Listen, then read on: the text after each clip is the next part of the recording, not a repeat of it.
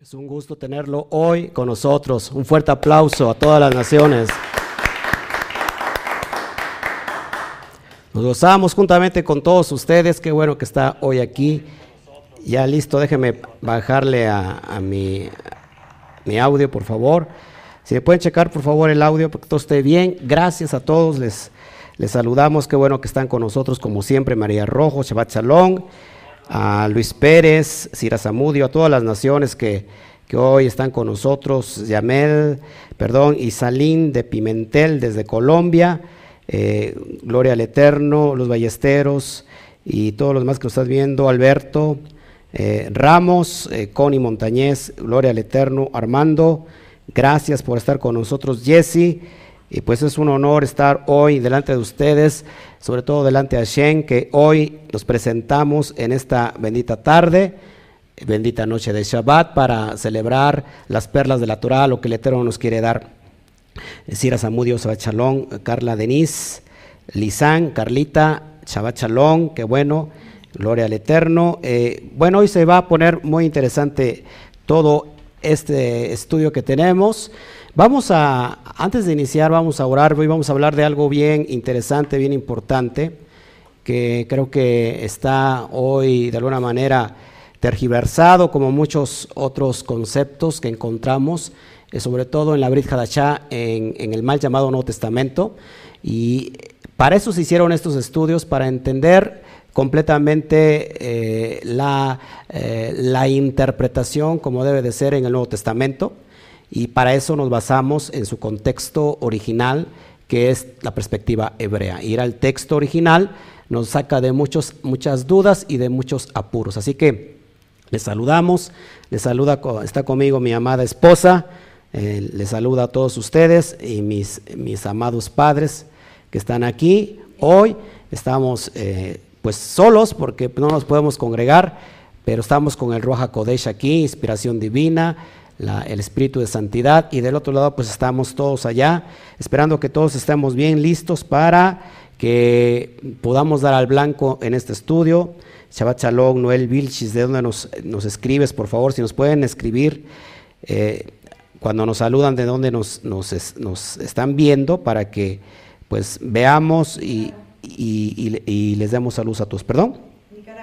Nicaragua, ok, desde Nicaragua, bendito, bendita Nicaragua, ahí tenemos unos amados hermanos. Así que vamos a orar antes de, iniciar para dar inicio a esta noche de Shabbat, esta noche de estudio, que para eso se hicieron las noches de Shabbat, eh, para eh, redarguir, la Torah, para eh, estar estudiando la Torah todos juntos y para que pongamos el corazón, el alma, porque Hashem nos va a hablar en esta noche, en esta bendita noche, y Él tiene preparado muchas cosas. Así que no te vayas, está muy interesante el estudio. Al último vamos a estar orando por peticiones. Eh, el Eterno se derrama poderosamente en este tiempo, en este tiempo de crisis universal, de crisis mundial y, bueno, vamos a, hablar un poquito de los pormenores de todo lo que se va a venir para estos eh, tiempos y yo creo que vamos hoy a, que nuestra fe crezca, nuestra emuná vaya creciendo cada día. Vamos a orar, ¿qué te parece? Padre, te damos a ti toda la gloria, bendito es tu, tu santo nombre. Creemos, Padre, en todas las cosas que, que están escritas en tu bendita Torah.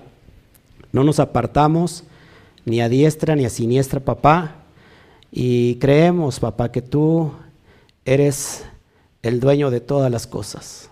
Te pido, Espíritu Santo, te, pido que tu ruaj sea derramado en este lugar, en este, en este, en esta trinchera donde nosotros, Padre, fielmente y humildemente transmitimos tu Torah.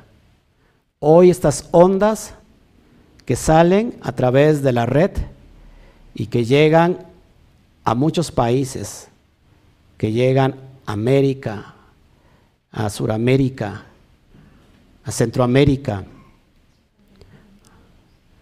a Europa, hasta Israel están llegando, Padre, estos estudios. Así que en cualquier parte del mundo donde llegue esta señal, Padre, que seas tú quien impacte de una manera sobrenatural. Tocando el corazón de, de todos los que van a escuchar hoy este estudio, Padre.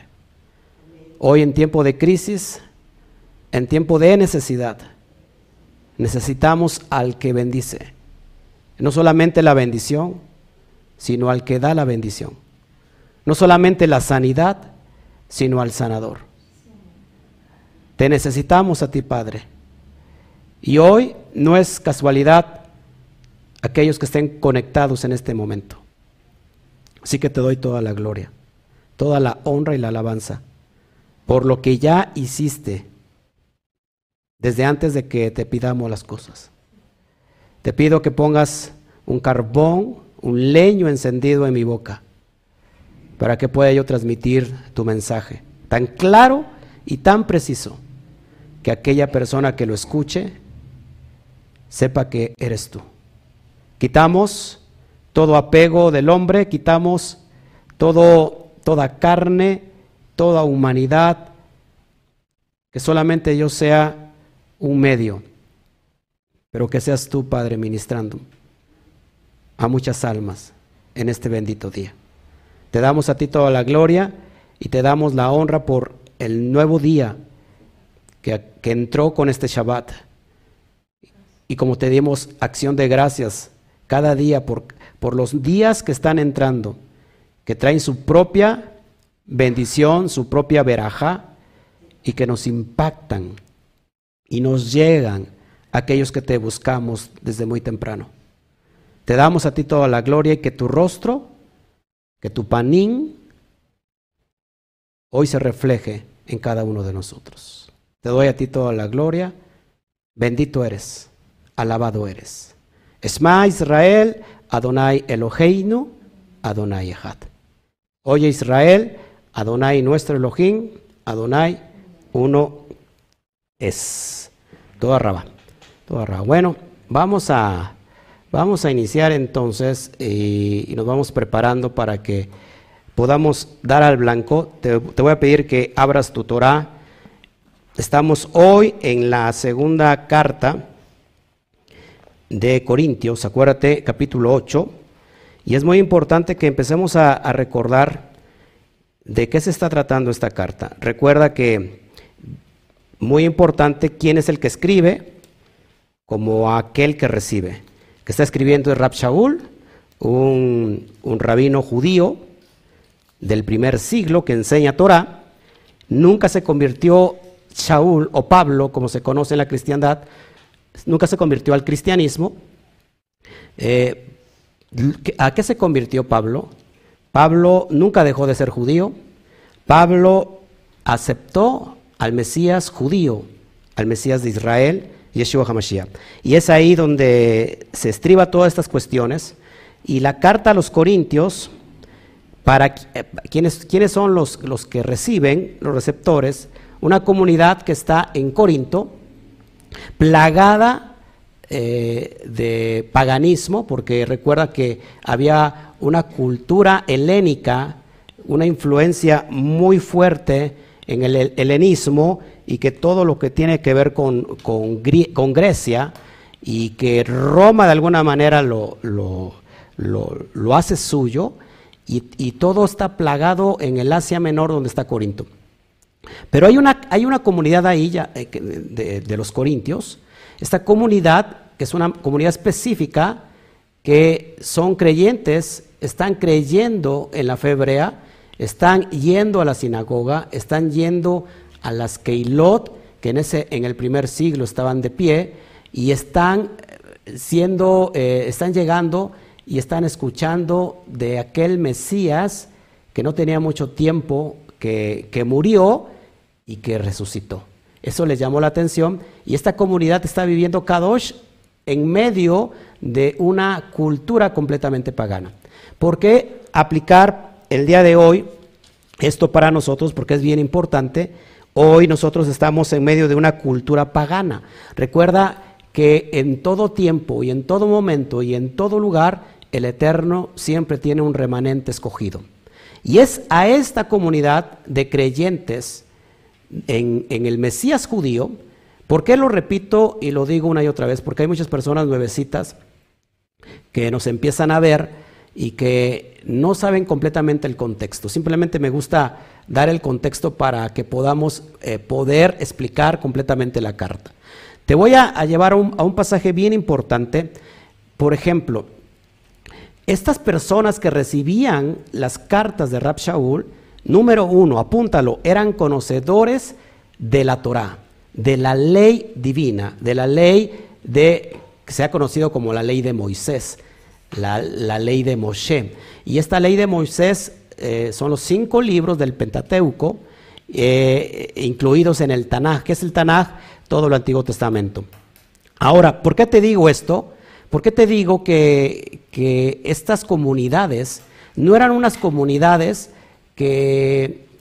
cristianas, no eran unas comunidades, bueno, se dice que eran cristianas porque creían en Cristo, no eran unas comunidades cristianas, eran unas comunidades judías que lo que enseñaban eh, en esas comunidades judías eran la Torah.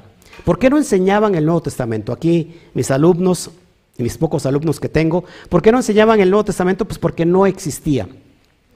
Se empezaron a escribir, eh, eh, a transcribir, y, tenemos por el año 100, 107 del, tiempo de nuestra era, que ya se encontraron con los cuatro evangelios. Pero antes de eso no, estamos hablando que esta carta es del 56 a entre el 56 y 58 después de Mashiach. Y estas comunidades estudiaban la Torah. Eh, ¿Qué día iban? Iban a la, a la yeshiva, iban a la, a la Keilah, o iban a la sinagoga los días de Shabbat. Y mira, por ejemplo, antes de iniciar, vamos rápido a Romanos capítulo 7 para que puedas entender lo que yo te quiero hoy pasar. Por eso es bien importante que, volvamos a nuestras raíces de nuestra fe. Que preguntemos eh, eh, por el camino que debemos de andar. Amén. Fíjense, Capítulo 7 de Romanos, verso 1, ¿no? solamente para dar el contexto. Yo sé que hay muchas personas que, que se están añadiendo cada día y es importante que vayamos entendiendo esto. Ya lo tienes, capítulo 7 de Romanos, verso 1 dice, ¿acaso ignoráis, hermanos, pues hablo con los que conocen la ley? Hablo con los que conocen la ley. Esta carta que que fue, fue escrita para una comunidad que está en Roma. ¿Y por qué, y tomo la, la, carta de Romanos? Bueno, porque todas las comunidades que Pablo de alguna manera estaba abriendo, estaba enseñando, y, y, las comunidades que ya de por sí había, en ese momento, en el primer siglo, había muchas comunidades judías esparcidas en todo eh, lo que es eh, Grecia, todo lo, que encontramos alrededor de Israel hasta, hasta Roma, hasta Sefarad, hasta España, antes inclusive del Mashiach ya había comunidades, ya había Keilot, ya había eh, Yeshivat, Yeshivot, perdón, y estas comunidades enseñaban Torah. Ahora, es bien importante recalcar esto porque Pablo habla a este grupo que Muchos de ellos, los líderes que están a cargo de las comunidades, son conocedores de la ley. La pregunta es, ¿cuál ley? Pues la, Torah, la, ley del Eterno. Ahora, basados en eso, entonces vamos ahora sí a esta, este capítulo precioso de 2 los Corintios, capítulo 8. Saca ahí tu, tu Biblia y yo te voy a estar mostrando en pantalla para que vayamos viendo todo lo que yo te quiero enseñar en esta bendita noche. Amén. Vamos al capítulo 8, verso 1. Asimismo, hermanos, ajín, os hacemos saber la gracia del ojín, la gracia del ojín que se ha dado a las iglesias de Macedonia. La palabra iglesias, acuérdate, eh, ¿por qué la palabra iglesia eh, no está no está en el compendio de la interpretación de la Brit Hadashah, porque las iglesias vienen del término griego, pero de hecho una iglesia viene de la palabra griega, ¿te acuerdas? Iglesia. eclesía. ¿Y qué significa eclesía? Los llamados a salir fuera. ¿A salir fuera de dónde? ¿Quién es la primera iglesia entonces? Y, lo dice Hechos. Aquellos que estaban, la iglesia del desierto, aquellos que fueron extraídos de Mitzraim. Esa es la primera iglesia. ¿Por qué lo, lo, lo, hago notorio? Porque mucha gente cuando ve la palabra iglesia piensa que es una iglesia cristiana, una iglesia católica. No, entonces, dice Pablo, asimismo hermanos, os hacemos saber, que la, de la, saber la gracia de Elohim que se ha dado a las Keilot de Macedonia, al norte de Grecia, donde estaban todas esas Keilot. Y fíjate, Pablo va a hablar de un asunto muy judío, de un tema muy judío, de un concepto muy judío como es la sedacá. Si, si, tú no, si tú no has escuchado antes qué es la sedacá, entonces pues no, no, no, vamos a conocer entonces el contexto eh, que Pablo nos quiere enseñar. Eh, Pablo va a hablar de la sedacá en este capítulo 8 y, y los demás capítulos que vienen va a seguir hablando de la sedacá y entonces Sedaka es un concepto judío, Sedaka es un término judío, Sedaka es un, es un tema muy judío que para que entendamos qué es Sedaka tenemos que ir a la Torah. Así que Pablo, una vez más te estoy demostrando que Pablo lo que enseñaba era completamente la Torah. Amén. Seguimos por favor y vamos a verso 2 y dice el verso 2 que en grande prueba de tribulación la abundancia de su gozo y su profunda pobreza abundaron en riqueza de su generosidad. Pablo va a tocar el punto de las cuestiones financieras, financieras, perdón, apúntalo ahí. Pablo va a tocar el punto de las cuestiones financieras, de lo que es el dinero, de lo que son, que se ha conocido como las ofrendas, en, otro, en otro lugar les llaman eh, diezmos en otro lugar le llaman limosnas, pero vamos a ver básicamente qué significa esta cuestión, este término de la sedaca. Hoy vas a aprender mucho, ese es el, propósito que, vayamos de la mano. Ahora, fíjate, voy a tocar un texto de la Torah para que vayamos entendiendo qué es la sedaca. Antes de eso vamos a leer el verso 3, dice, pues doy testimonio de que con agrado han dado conforme a sus fuerzas y aún más allá de sus fuerzas. Pablo está hablando del dinero. Pablo está hablando de los recursos financieros. ¿Y cómo, está, cómo le está diciendo Pablo a esta comunidad? Que él da testimonio y ha sabido de su, del amor que han tenido para el movimiento de la comunidad judía en cuestión de la eh, expresión de, de, lo que conocemos como las Besorot. Las Besorot no es otra cosa que lo que se ha conocido como el Evangelio. El Evangelio es, las Besorot, que son las promesas de redención dadas a Abraham, a Isaac y Jacob. ¿Ok? Al último voy a leer todos los, todos los mensajes, todos los comentarios para que eh, nos pongamos bien, bien, bien a, tono con, con cada pregunta que al, al rato me van a hacer. Entonces leo otra vez en el verso 3, pues doy testimonio de que con agrado han dado conforme a sus fuerzas, aún más allá de sus fuerzas. Al Eterno se le tiene que amar con todo. Al Eterno se le tiene que amar con todo. Con todo, con todo. Nosotros eh, cada día cada mañana, cada tarde, cada noche, nosotros eh, recitamos y declaramos el Esma, lo que hace un rato me oíste, me, oíste decir, Esma Israel, Adonai Eloheinu, Adonai Echad. Ese, ese, ese, esa frase, esa oración, esa tefila que tiene que estar siempre en nuestra boca, eh, habla de finanzas, habla de recursos y mucha gente no lo ha visto así, te lo voy a enseñar.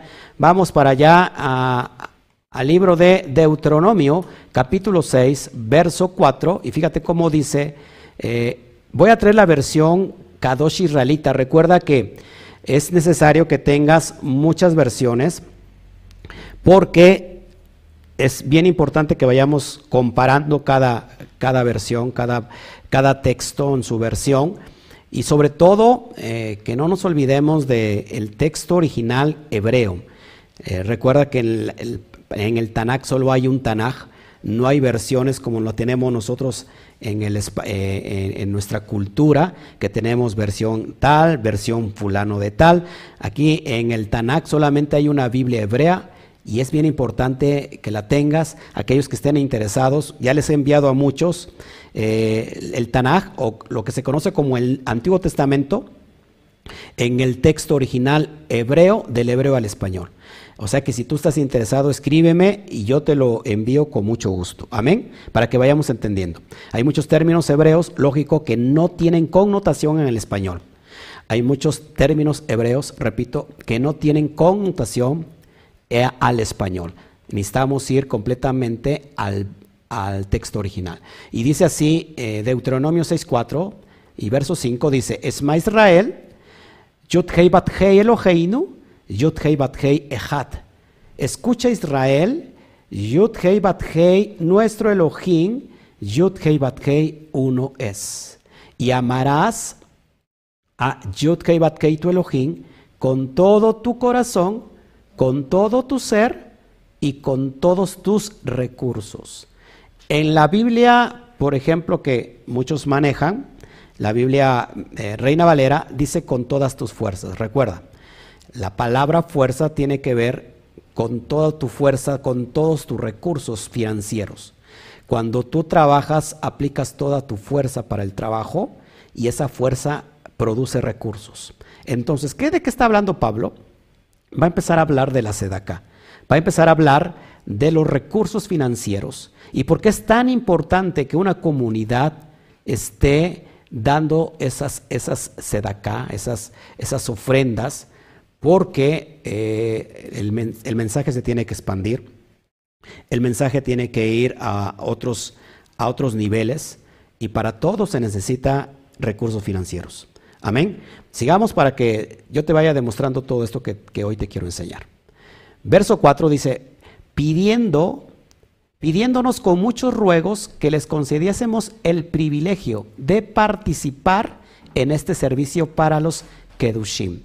Es bien importante, fíjense, cómo ella, la misma comunidad de Corinto que en el primer capítulo se había portado muy mal y que había pleitos, contiendas, disensiones y que Pablo los amonesta y que hoy eh, en, esta, en esta segunda carta pues Pablo ya en realidad les, les aprecia, los, los felicita por el gran cambio que tiene la comunidad.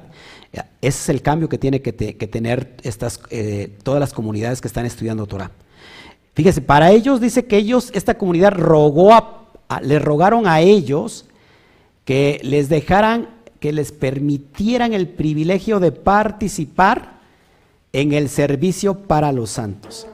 Cuando alguien viene por primera vez a leer la Biblia en un contexto occidental y mira la palabra santos, ¿en qué piensa inmediatamente? En los eh, eh, en las figuras de yeso, en las figuras de barro que normalmente se encuentran en una, en una comunidad católica. La persona, eh, lo digo porque casi, casi todos de alguna manera en el mundo occidental crecimos con esto. Yo recuerdo cuando era pequeño, no tiene muchos años de esto, muy poquito atrás, lo primero que encontrábamos al entrar a una, a una comunidad, que era, lo primero que encontrábamos, que que encontrábamos eran muchas figuras, muchas pinturas, y que a todos esos, esas figuras se nos decían que eran qué? Santos. Entonces, cuando una persona viene y ve la palabra santos, dice, ah, es para los santos, los que están ahí, los, los santos mártires, los que fueron santos, murieron y hoy están eh, representados en, en unas eh, eh, en unas figuras. No está hablando para eso, de, para, no se está refiriendo a eso para nada. en realidad la palabra santo significa los kedushim. La palabra en hebreo santos es kedushim. Se extrae de la palabra hebrea kadosh. ¿Qué significa kadosh? Santo. Pero en qué santo en la perspectiva de la Torah, en la perspectiva de las santas escrituras. Un santo es aquella persona de carne y hueso como tú, como yo, como los que están allá del otro lado de la pantalla, ¿cuál es la característica de estas personas? Que se han apartado, que se han separado para agradar al Eterno, para vivir en Kedusha, para vivir en santidad. ¿Cómo se vive en santidad? Guardando los pactos, guardando lo que está escrito, guardando las, las promesas, guardando las moed, las fiestas, guardando el Shabbat, guardando las leyes de, de Kashrut, las leyes dietéticas, como lo hablamos hace ocho días. Es una persona que vive apartada para el Eterno. Entonces, se nos, se nos cae de, de la mente todo ese concepto que teníamos que un santo es aquella persona que flota casi. un, santo es aquella persona que, que, es como que no se puede tocar. No, la verdad es que eh, yo soy un santo, lo digo en el concepto hebreo, soy un santo porque estoy apartado para, para guardar los pactos, para enseñar Torah, para agradar al Eterno, y ese es el propósito que tú seas santo. Ahora, este privilegio de participar de esta comunidad en el servicio para los santos no es otra cosa que llevarle recursos financieros a todos los santos, a todos los Kedushim. ¿Dónde están estos santos? ¿Dónde están estos Kedushim? Apúntalo, están en ese momento en Jerusalén. ¿Qué estamos viviendo en el año del 50 al, entre el año 50 al año 60? Estamos viviendo una gran persecución del pueblo romano sobre todo los judíos. Una, hubo una gran parte antes, antes de, de, que viniera el año 70 la destrucción del segundo templo. Recuerda que muchos, muchas comunidades judías salieron porque eran perseguidas por guardar la Torah.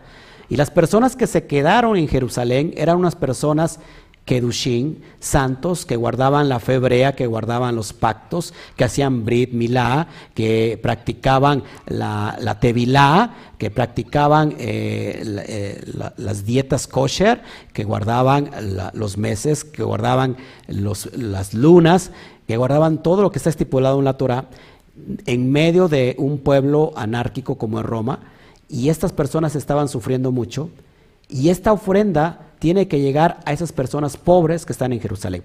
Lo vamos a ir viendo. Vamos a, seguir para que vayamos entendiendo este concepto.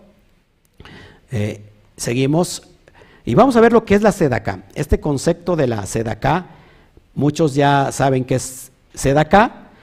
Lo digo por las personas nuevas que todavía no conocen el concepto de la sedacá y lo que comúnmente se ha conocido como las limosnas como las limosnas, pero no tiene nada que ver. Cuando usted, cuando usted escucha la palabra limosna, ¿en qué piensa? O sea, ¿qué es lo que se le viene a la mente? Como monedas, como a ah, dar algo así como que pues que te sobra y bueno, vamos a ver entonces el concepto de la sedaca, eso es bien importante. Déjeme tomar tantita agüita.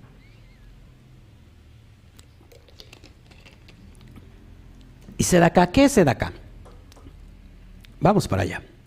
Vamos a ver primero un texto precisamente en la Torah, Vallicra, capítulo 19, verso 9 al 10. Y, vamos a ver qué dice Vallicra. Fíjate lo que dice. Cuando ciegues la mies de tu tierra, no cegarás hasta el último rincón de ella, ni espigarás tu tierra cegada. ¿Cuál es el propósito de esto? Es bien importante. Verso 10, y no rebuscarás tu viña, ni recogerás el fruto caído de tu viña, para el pobre y para el extranjero lo dejarás. Yo Adonai vuestro Elohim. Hay una ley en, en, la Torah llamada Sedaká, hacer justicia al pobre y al extranjero. Y ahorita vas a ver si yo hago esta pregunta, muchas personas van a decir yo, yo quiero ser el primero. ¿Cuántos de aquí, de los que me están viendo, quieren ser prósperos financieramente hablando? Eh, más en este tiempo que necesitamos ser prósperos. Necesitamos dar ayuda. Necesitamos recursos para todo. Ahora, una de las posibilidades de ir a otro nivel en las cuestiones de prosperidad, es este principio que te voy a enseñar, que no viene de hombre, que no se lo inventó a, algún monje, que no se lo, invitó, no se lo inventó algún rabino, esto viene directamente de la boca de Hashem. ¿Y cuántos saben que lo que Él promete, Él lo cumple? Cuando nosotros aplicamos principios, entonces se, se desprende la bendición que trae cada principio. Por eso es bien importante que, la, que hay una ley que no puede ser violada, que es la ley de la siembra y la cosecha. Entonces mucha gente eh, quizás a lo mejor no, le está yendo bien en finanzas porque no conoce este principio poderoso. No solamente hay mucha gente que es muy dadivosa y que ayuda a su comunidad, gloria a Shem por eso, eh, que ayuda a, la Keilah, a la Kejilá donde está, y está, esa, esa comunidad está creciendo en cuestiones de llevar el buen mensaje, está trabajando para que esto se expanda, ahí es una tierra fértil donde tienes tú que, dar esa, esa ayuda, ese donativo, esa ofrenda, como tú le quieras llamar. Pero hay otro principio que a muchos se les escapa, no porque no, porque no quieran, sino porque no saben. Y este es el, el motivo principal de estar estudiando que estés estudiando con nosotros estos, e, estos estudios, valga la redundancia, para elevar nuestra conciencia y que podamos nosotros abrir esos códigos que están en el mundo espiritual y que no cualquiera los abre, sino aquel que es conocedor de cómo se abre. Y este es el punto básico de la sedaca y te lo voy a demostrar entonces. Vamos a avanzar en, la cuestión de la sedaca. Eh, estos dos versículos nos enseñan un camino importante en lo que a la sedacá se refiere. Sedacá es hacer justicia social. No se hace una acción de caridad al necesitado. En realidad es hacer lo correcto y lo justo. Cuando tú ayudas al pobre, al huérfano, a la viuda, a, ver, ayúdeme, al que al necesitado, al pobre, al mendigo. Mucha gente a veces lo da porque ya no le queda otra y bueno, lo tiene que dar. Y este y no sabe que lo que cuando lo hace es algo poderoso y ahorita lo vas a entender. Yo creo que lo vas a poner en práctica y, no me vas a dejar mentir. El Eterno no no me va a dejar mentir que esto trae grandes consecuencias de bendición. Entonces no es, un, no es hacer una acción de caridad. Ahí voy a ayudar al pobre que está ahí. Ahí voy a ayudar a ese pobrecito menesteroso. No, en realidad es hacer lo correcto y lo justo. Es lo que te toca hacer. ¿Por qué? Porque Hashem te bendice. Una vez más, serse de acá es lo que te toca hacer, es lo que nos toca hacer. ¿Por qué? Porque Hashem nos bendice. Y si tú no haces eso, no estás haciendo justo ni recto. No importa, ojo, no importa que hayas ofrendado para la comunidad en cuestión de engrandecer el, mensaje, no importa que hayas ya bendecido a tus padres, porque es otro mandamiento con, promesa, bendecir a tus padres y a, tu, a tu madre y a tu padre, económicamente también. Pero este concepto eh, de hacerse de acá es lo justo, lo que tenemos que hacer. Esto ya lo vimos en la porción de... de ay, se me olvidó la porción, la vimos. Sedaká es una palabra hebrea que significa justicia. De hecho, la palabra sedaká significa justicia, rectitud, solidaridad. Y tiene su raíz en la palabra sedek, Sedek, justicia. De hecho, la palabra Sedek, en el alefato hebreo, hay una letra que precisamente se llama Sadik. Y de ahí viene la, letra Sadik. La letra Sadik es un muñequito, su figura, su palio hebreo, es un ente que está recostado. Alguien que está eh, en confianza. Es decir, de hecho, entonces un justo, un sádic, es aquel que confía en el Eterno. Y son principios básicos, mis amados hermanos, que hoy les quiero hablar para que podamos entender estas cuestiones. Sigamos avanzando, por favor. Kedoshin creo que se llama la, la porción que vimos. acá cuando uno contribuye con su dinero, su tiempo y sus recursos para el necesitado. No solo es un acto de bondad, sino una obligación ética y moral y espiritual. Yo le añadiría eso. Es una obligación ética, moral y espiritual dar al necesitado. Fíjate, pon mucha atención en esto. Cuando haces acá, no es que le estés haciendo justicia al necesitado, te estás haciendo justicia a ti. No sé si me explico. Porque tenemos la perspectiva, vamos a ayudar a aquel que está pidiendo ahí en, el crucero. Pobrecito, está necesitado, hay, hay, hay que se ayude. No, ese no es el concepto. En realidad, el concepto es que tú te estás ayudando a ti mismo al ser justo con tu dinero, al ser justo con tus recursos. Porque hay personas que son, aquí en México le decimos que son codos, es decir, que son ávaros, que no comen plátano por tirar la cáscara, por no tirar la cáscara. Entonces, bien importante esto, hermano, es bien importante que la perspectiva hebrea, el, corazón del Padre en nosotros es desprenderse, es darse. De hecho, la palabra Jabá, que es amor, es, es, tiene que ver con darse a sí mismo, es, dar, no recibir. Entonces es bien importante que cuando nosotros nos desprendemos, somos bendecidos y somos llevados a otro nivel. Bien importante esto. Estamos, hablando de la cuestión de la acá. ¿Qué más en la cuestión de la sedacá? Eh, dice, dice la Torah que no endurezcamos nuestro corazón. Dice, no, no endurecerás tu corazón al menesteroso. En Deuteronomio 15, 7 vemos este pasaje que nosotros no tenemos que endurecer nuestro corazón al, al necesitado. Una vez más, ¿estamos entendiendo aquí? Porque la justicia no es para él. En otras palabras, porque la ayuda no es para el necesitado. La ayuda es para uno. La ayuda es para ti. Además dice otra porción, otra, otra, otro texto en la Torah, que el que, que el que ayuda al pobre, el que, el que ayuda al pobre, en realidad le presta a Hashem. ¿Sí? Estamos aquí. O sea, cuando ayudas a alguien, al que le estás prestando es al propio Hashem.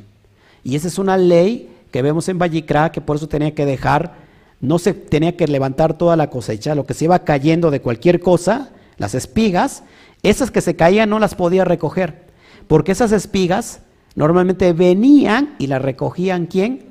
Los extranjeros, y los pobres.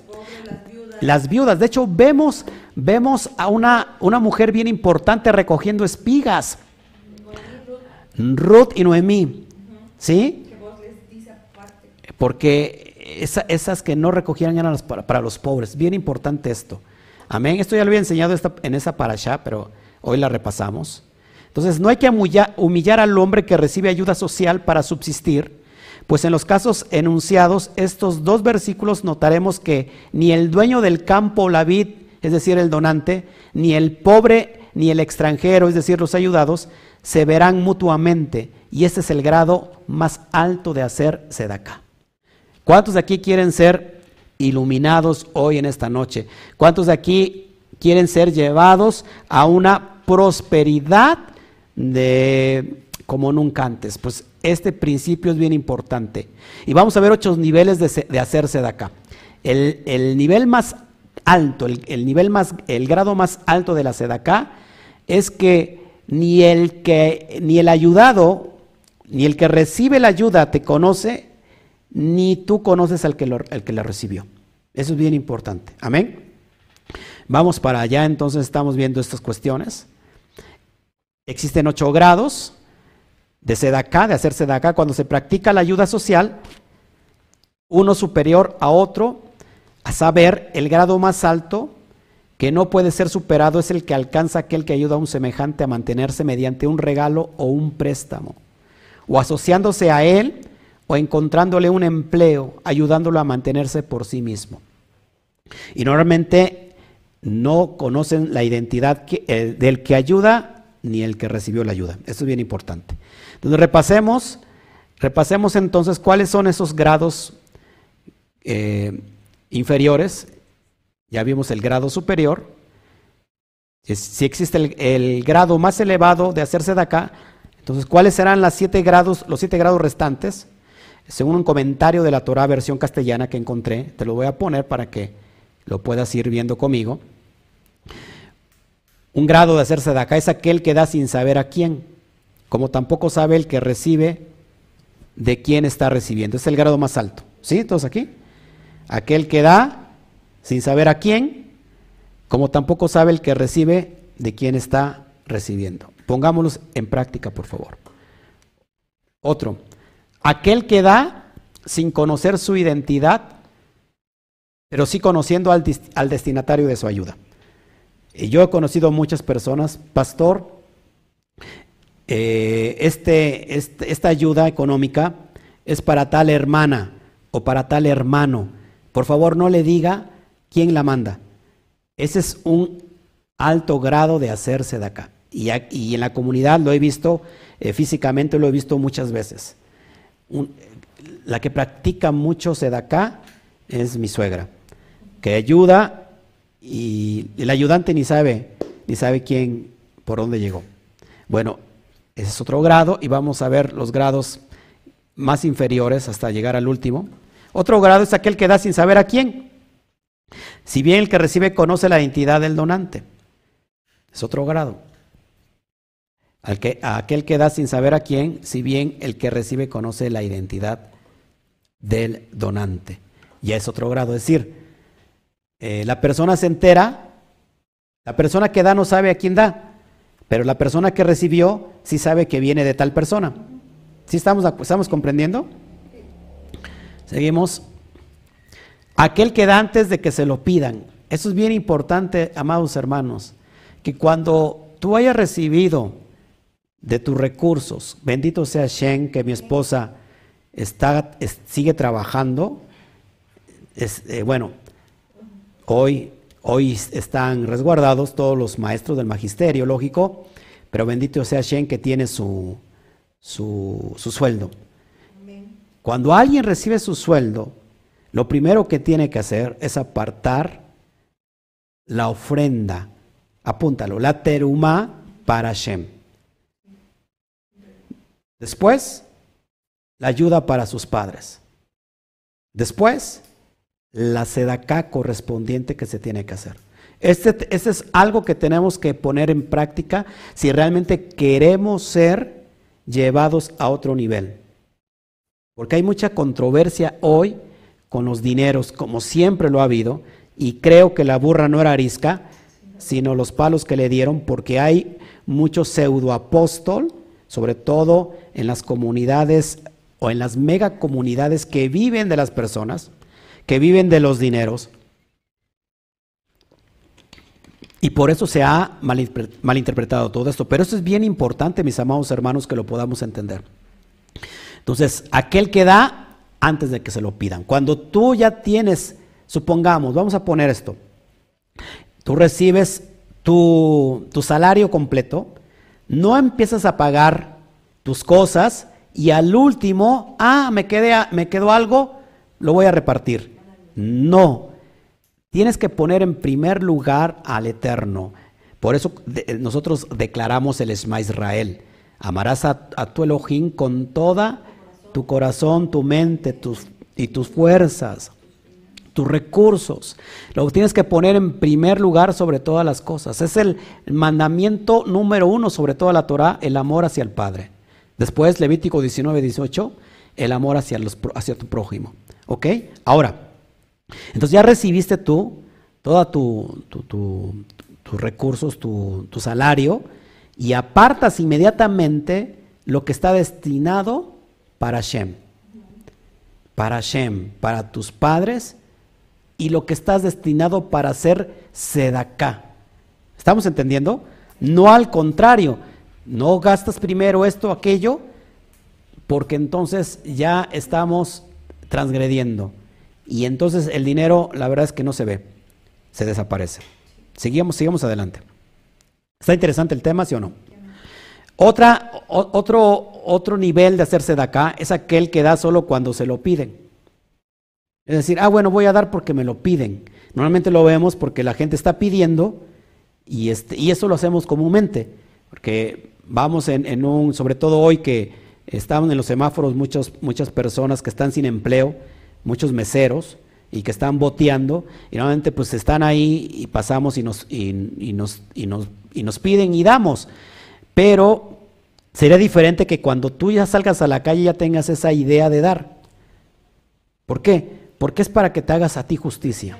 Es para, es, es para, si es para ayudar, lógico, pero es para que te ayudes tú mismo porque estás siendo recto y justo con el dinero, con la prosperidad, con el recurso que el Eterno te está enviando otro nivel que vemos, aquel que da menos de lo que debería, pero lo hace de manera afable.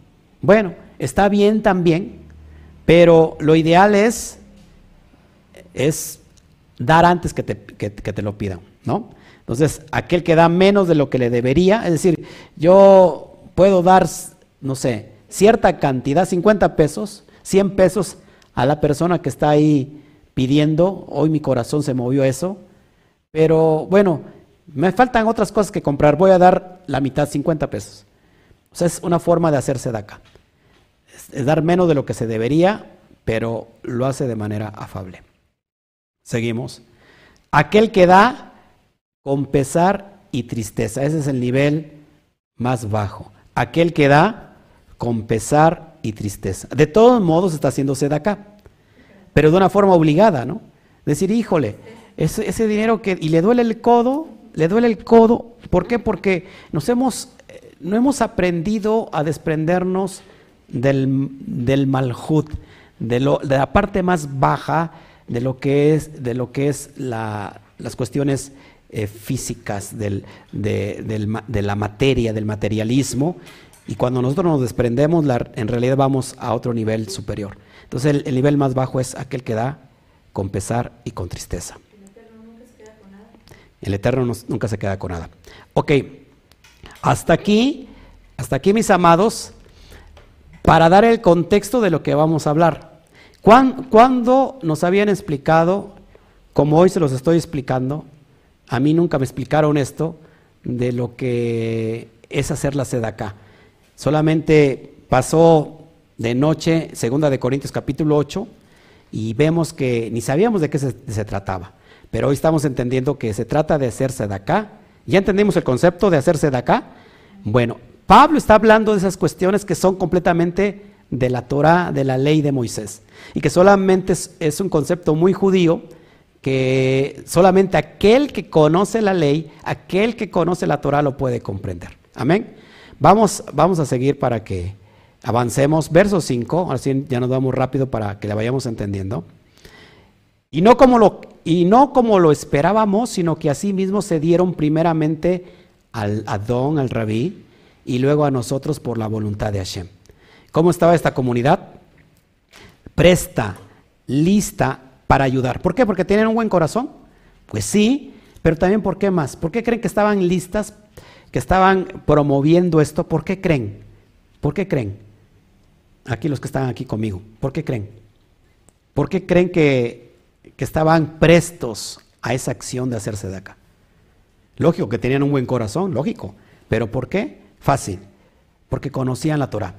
Porque estaban estudiando la Torah. ¿Sí? Y que saben que son principios que son qué? Eternos, que no perecen. Entonces dice Pablo, ustedes primero dieron al Adón, al Rabí, luego a nosotros por la voluntad de Hashem. Seguimos, vamos adelante, y vamos a, ver Romanos capítulo 15, verso 25 al 26, y dice, mas ahora voy a Jerusalén para ministrar a los Kedushin, a los santos. Esta ofrenda era para llevarla a los que estaban en Jerusalén, a los pobres que estaban en Jerusalén. Mucha comunidad se quedaron sin propiedades. Cuando, cuando vino el mover, pues dejaron todo Muchas, muchos perdieron sus tierras, muchos perdieron muchas oportunidades, se vino para abajo en cuestiones financieras y, había una oposición por, todos aquellos que están guardando la ley. Pablo va a Jerusalén Ministrar, ¿qué significa ministrar? Servir a los Kedushim, es decir, llevarles una ayuda. Porque en Macedonia, es decir, el norte de Grecia, y Acaya, perdón, sí, porque Macedonia y Acaya tuvieron bien hacer una ofrenda, ojo, una ofrenda, una sedacá, para los pobres que hay entre los Kedushim que están en Jerusalén. No todos los que estaban en Jerusalén eran pobres, pero siempre en la comunidad hay personas que están más necesitadas. Y son a esas personas que tenemos que ayudar. Amén.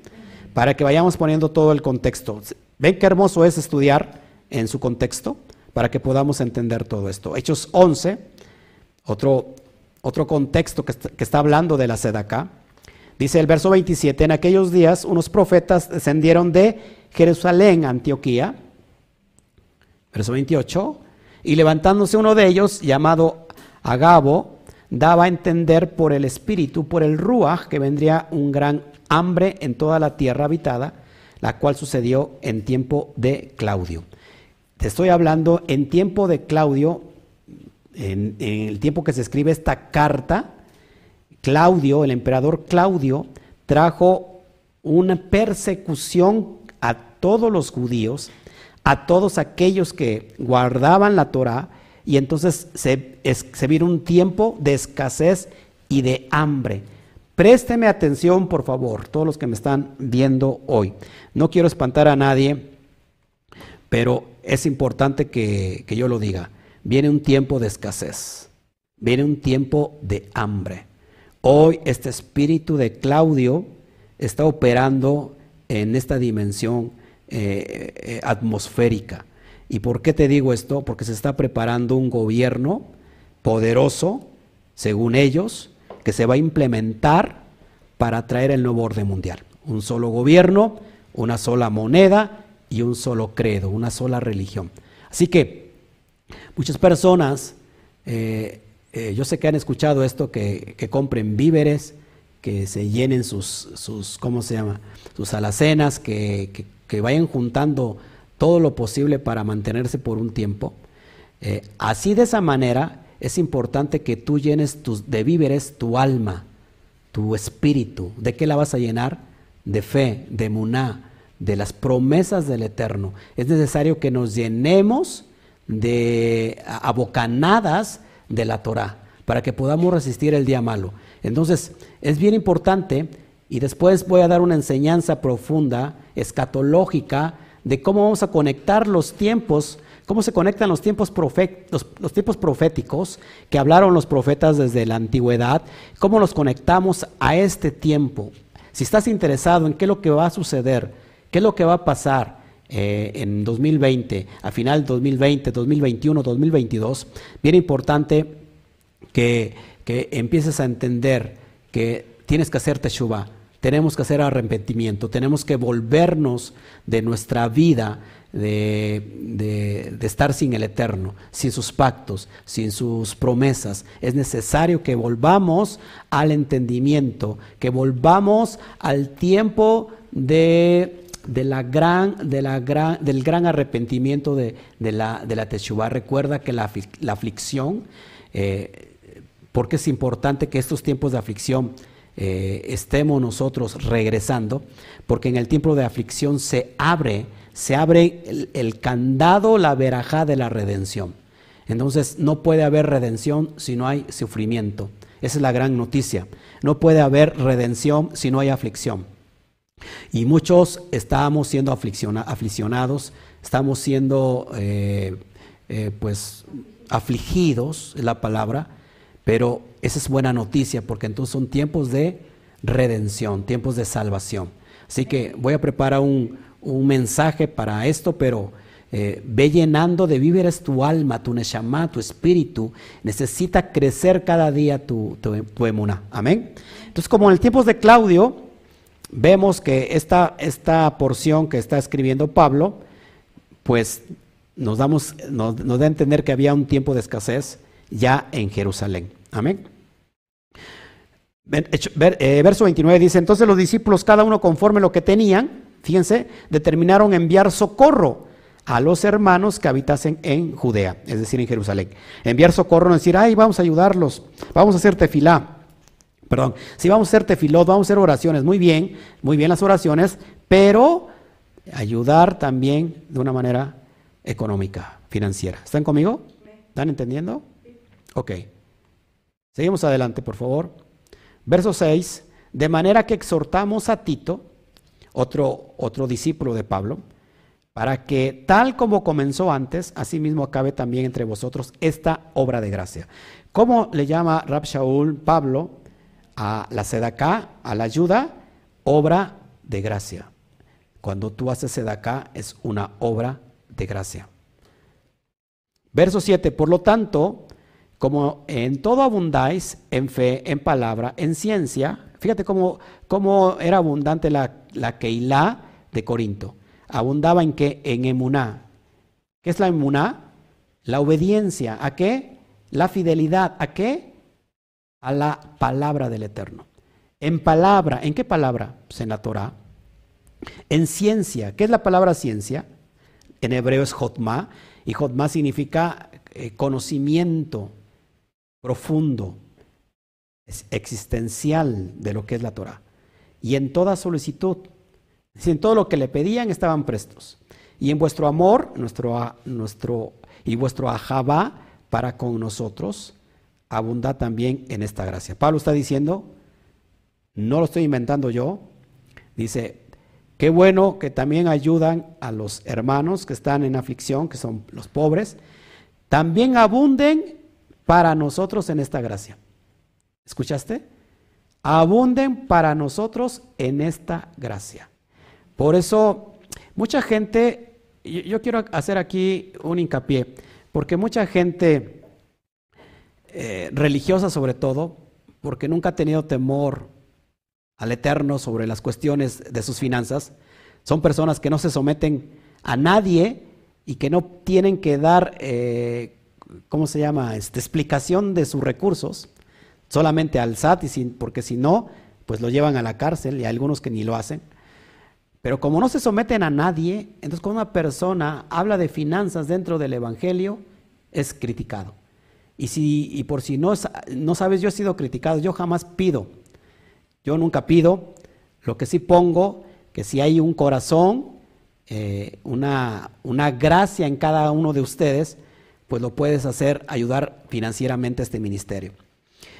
Todo, todo requiere de gastos. Lo que estamos haciendo hoy se, está requiriendo de gastos. Se tuvo que comprar el programa donde yo estoy transmitiendo en vivo a las dos plataformas. Eh, se tiene que pagar ciertos medios para que puedan eh, tener la plataforma de los estudios eh, solamente en audio, que son completamente gratis, los puedes descargar, no hay ningún cobro por eso. Estamos dándole de comer a muchas naciones a través del, Instituto Torah, con todas las porciones eh, en PDF. Tú tienes en tus manos un, libro, un archivo, eh, una obra de arte, una obra intelectual, que no pagas ni un solo quinto por eso, pero nosotros sí tenemos que pagar todo. internet, eh, todos los gastos que se generan, eh, todo, todo cuesta. Eh, tengo, tenemos que hacernos una página de internet, pues cuesta dinero. son muchas cuestiones, entonces mucha gente es, no todos, pero me, me, han criticado. Sin embargo, yo no pido nada, nunca he cobrado nada, ni nunca lo voy a hacer. Hashem es aquel que, que nos prospera y es aquel que pone en el corazón de las personas que, nos ayude. Y Pablo dice, solamente está muy bien que hagan sedacá con, con los pobres, pero también abunden con esta gracia hacia nosotros, porque también todo cuesta, todo, todo para llevarlo y que hoy estés en tu casa, a nosotros, a, a mí me costó horas de estudio, completamente apartarme inclusive de mi propia familia, durante cinco o seis días enteros, es estar acostado muy tarde para darles de comer a todos ustedes. Entonces, cuando siembras en buena tierra, vas a, vas a ver eh, los efectos que traen estos principios. Y Pablo dice, bueno, también abunden con nosotros en esto, en esta, en esta gracia. Seguimos adelante. Fíjate lo que dice 1 Corintios 16, Dice, en cuanto a la ofrenda para los santos, los de los Kedushim, haced vosotros también de la manera que ordené en las iglesias de Galacia. Cada primer día de la semana, la palabra en, hebreo, en griego ahí es el Yom, el, sí, Yom Rishon, primer día. Cada día, primer, el primer día de la semana, cada uno de vosotros ponga aparte algo, según haya que, prosperado, guardándolo para que cuando yo llegue no se recojan entonces las ofrendas, la sedaká para los kedushim. Cada, cada culto se recogen ofrendas para la Keilah, pero aquí Pablo está hablando en exclusiva para la ayuda que se lleva a los kedushim. Todos aquí. Mucha gente saca de, saca de contexto este texto porque dice, mira, aquí está bien claro. ¿Qué día se, se, se reunían los, los apóstoles? El primer día de la semana. ¿Qué día es el primer día de la semana? Pues el domingo. Ojo, aquí, aquí hay un contexto bien importante y que de esto, de esto lo toma la Iglesia Católica. ¿Por qué dice que se tiene que recoger exclusivamente la terumá, las ofrendas, la, la sedacá en el primer día de la semana, es decir, en el domingo? Présteme tantito atención, porque para todo hay contexto y luego hay, personas que me critican y que me juzgan y que la verdad ni les contesto porque más pena me da a mí contestarles que gente que, no sabe, que es indocta y que bueno, me, necesitaría yo sentarme con ellos para que les explicara yo todas las escrituras y puedan entenderlo. Pero fíjense, ¿por qué se recogen? ¿Por qué dice Pablo cada primer día de la semana? No cada día, primer día de la semana es domingo. Entonces se reunían los domingos o se reunían el Shabbat. Muy fácil. Nosotros ellos se reunían en Shabbat. ¿Cuándo inicia el Shabbat? Desde el ocaso del viernes hasta el ocaso del sábado común que nosotros tenemos entendidos. Entonces el primer día de la semana, es decir, el domingo, inicia al ocaso del sábado. Es decir, que las primeras horas a las 7 de la noche, por ejemplo, ya es el primer día de la semana. No es domingo como lo hemos entendido, sino que es Yom Rishon es decir, el primer día de la semana, que equivale lógico a domingo. Pero no es que se congregaban los domingos para recoger la ofrenda. ¿Cuál es el contexto? ¿Cuál es la explicación de que recogían el primer día de la semana las ofrendas? Porque en Shabbat no se puede tocar dinero. En el día de Shabbat nosotros que guardamos la Torah no podemos tocar dinero. ¿Por qué? Porque no se hacen negocios no se, no se trabaja ni se hace trabajar a nadie. Por lo cual, entonces no se toca dinero para nada, porque cuando tocas dinero es para que vayas a comprar algo. Y no se compra, no se vende, no se trabaja. Entonces, cada vez que en una comunidad que, que entendemos en el primer siglo, cuando venía el ocaso, es decir, en el sábado ya oscurecía, ya era domingo, ya era el primer día de la semana, y entonces ahí sí ya se recogían todas las ofrendas eh, para la ayuda, en este caso de la Keilah, de la comunidad, de, la, del, ¿cómo se llama?, de la sinagoga. Y Pablo dice, y también por favor, aparten algo según les haya prosperado el Eterno para hacerse de acá a los Kedushim. De aquí la iglesia romana, es decir, Roma, toma la cuestión de las que, de las limosnas que se recogían los días domingos. De hecho, toda la comunidad cristiana recoge las ofrendas el día domingo. ¿Por qué? Por este concepto. Este concepto viene de que como en Shabbat no se puede tocar dinero, pues se tenía que recoger las ofrendas eh, cuando termina eh, el ocaso. ¿Me van entendiendo? Sigamos adelante para que vayamos dando al blanco. Verso 8. No hablo como quien manda, sino para poner a prueba por medio de la diligencia de otros, también la sinceridad del amor vuestro. Es decir, no, no lo digo yo, o sea, no lo mando yo, sino que es un principio torático, es un principio de la Torah, y cada principio trae vida. Amén. Verso 9. Porque ya conocéis la gracia de nuestro Adón Yeshua HaMashiach, que por amor a vosotros se hizo pobre, siendo rico, para que vosotros con su pobreza fueseis enriquecidos. El Mashiach se hizo pobre.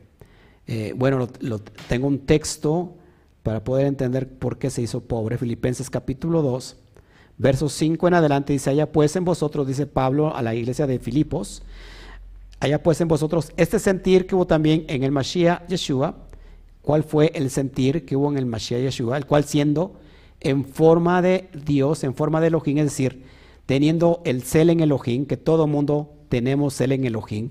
¿Qué es el cel en Elohim? ¿Qué es el cel en Elohim? La capacidad de decidir correctamente.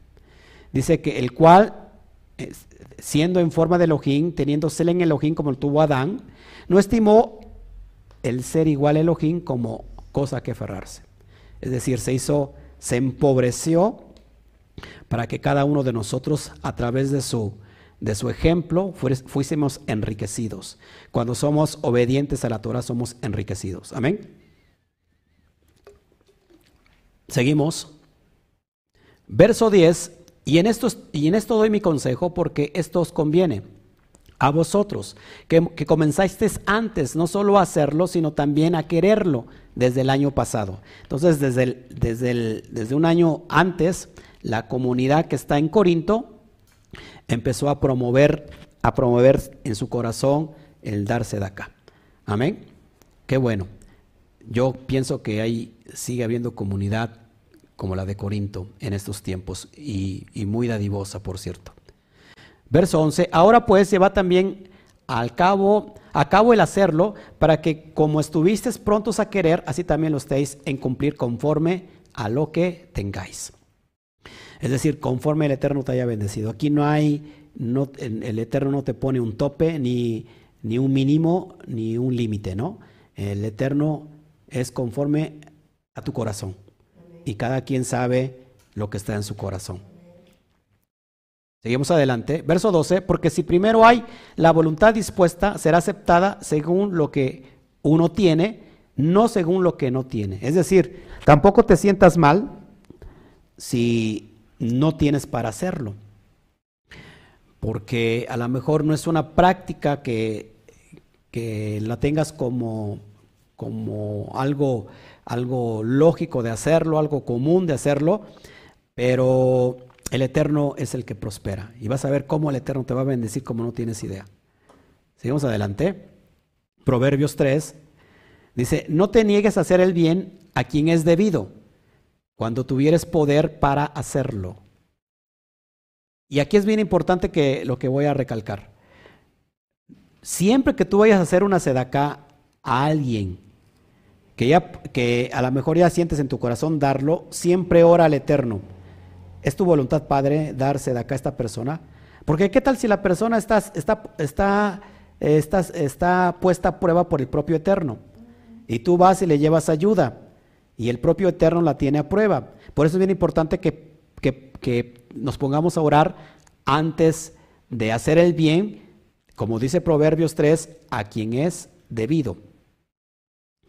Verso 28, no digas a tu prójimo, anda y vuelve, y mañana te daré, cuando tienes contigo que darle. O sea, Mashiach lo dice así, si alguien te pide la capa, dásela, regálasela. Impresionante esto. Verso 13, porque no digo esto para que haya otros, para otros holgura y para vosotros estrechez. Es decir, no es para que las, las pobres ahora se enriquezcan con ustedes y ustedes se queden pobres, sino que cuando tú en realidad das conforme a tu corazón, el Eterno es el que te bendice. Y das conforme a, según te haya prosperado el Eterno. Verso 14, sino para que en este tiempo con igualdad la abundancia de vuestra de vuestra de vuestra supla perdón, una vez más, perdón, sino que para que en este tiempo con igualdad la, la abundancia vuestra supla la escasez de ellos, para que también la abundancia de ellos supla la necesidad vuestra, para que haya igualdad. Lo que yo te decía, esto trae consecuencias poderosas de bien. Amén. Seguimos adelante. Segunda a los Corintios capítulo 9. Dice así, porque la administración de este servicio, es decir, de hacerse de acá, no solamente suple lo que a los santos falta, sino que también abunda en, muchos, en muchas acciones de gracias a Elohim. Cuando tú haces eso, abundante gracia del Eterno sobre tu vida. Impresionante. Sigamos adelante. Verso 15, ya voy a terminar. Como está escrito, el que recogió mucho, no tuvo más, y el que poco, no tuvo menos. Siempre que Pablo o Rab Shaul dice, como está escrito, es que está citando textualmente la Torah. Por eso es un maestro de Torah. Éxodo 16, 18 dice, y lo medían por Gomer y no sobró al que había recogido mucho ni falló al que había recogido poco. Cada uno recogió conforme lo que había de comer, refiriéndose a qué? Al maná, lo que caía del cielo, el recurso eh, que caía del cielo. ¿Qué significa maná? Apúntele. ¿Qué, ¿Qué, es eso? Eso significa maná. Maná significa, ¿qué es eso? ¿Qué es eso? Es provisión sobrenatural. Verso 16. Ya terminando. Pero gracias a Elohim que puso en el corazón de Tito la misma solicitud por vosotros. Gracias a Elohim que puso en el corazón de Tito la misma solicitud por vosotros. Entonces, ¿cómo estaba la comunidad? Lista para hacer esta ofrenda. Verso 17, pues a la verdad recibió la exhortación, pero estando también muy solícito, por su propia voluntad partió para ir a vosotros. Verso 18, y enviamos juntamente con él al, hermano cuya alabanza en las Besorod en el Evangelio se oye por todas las Keilot. Verso 19, y no solo esto, sino que también fue designado por las Keilot como compañero de nuestra peregrinación para llevar este donativo, es decir, esta sedaca, esta ayuda económica que es administrado por nosotros para gloria del Adón mismo, para demostrar vuestra buena voluntad. Imagínate lo poderoso que recibían estas personas por hacer esto. Verso 20, evitando que nadie nos censure en cuanto a esta ofrenda abundante que administramos. Ojo aquí, bien importante, eh, importante perdón, evitando que nadie nos censure en cuanto a esta ofrenda abundante que administramos. ¿Por qué? Porque siempre que se habla de dinero, se habla de problemas. Ay, este dinero que se le dio, ¿en qué lo invirtió? Ay, este dinero, eh, imagínate, si Pablo era, era criticado, ¿cuánto más uno de nosotros? Impresionante esto. Seguimos adelante. Verso 21, procurando hacer las cosas honradamente, no solo delante del Adón, sino también delante de los hombres. ¿Cómo se tiene, se tienen que desenvolver un hombre lleno del Roja Kodesh? Honradamente, honradamente, con todo lo que son las cuestiones de las ayudas financieras. Proverbios 3, verso 3, nunca se aparte de ti la misericordia y la verdad, átalas a tu cuello escríbela, escríbelas en la tabla de tu corazón. Verso 4, y hallarás gracia y buena opinión ante los ojos de Elohim y de los hombres. Entonces tenemos que hallar buena opinión ante los ojos del Eterno y, y ante los ojos de los hombres. Verso 22, enviamos también con ellos a nuestro hermano, cuya diligencia hemos comprobado repetidas veces en muchas cosas y ahora mucho más diligente por la mucha confianza que tiene en vosotros.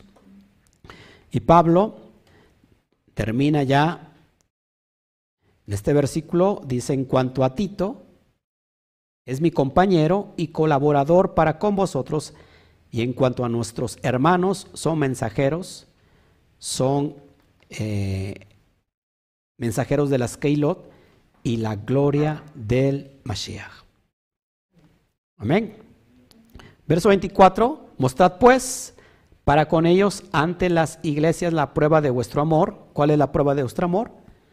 Pues la confianza en hacer esa sed acá y de, y, y de nuestro gloriarnos respecto de vosotros. Pablo está dando gracias por esa tremenda ayuda. Y bueno, con esto cerramos la carta. ¿Qué les pareció, mis amados hermanos? ¿Cómo ven? ¿Cómo esta cuestión de, de hacerse de acá quizás no habías escuchado nunca antes este concepto de, de lo que es la sedacá y hoy estás conociendo todo esto, es bien importante. Ahora sí, vamos a, al chat. Les agradecemos a todos, a todos que, que están aquí. Gracias a todos. Hoy estuvo muy, muy flojo, muy flojo eh, la visita en YouTube, no sé por qué. Si, hay, si hubiera alguna, alguna pregunta, por favor, alguna aportación. ¿Sí? ¿Dónde? Ok, a ver, déjame revisar.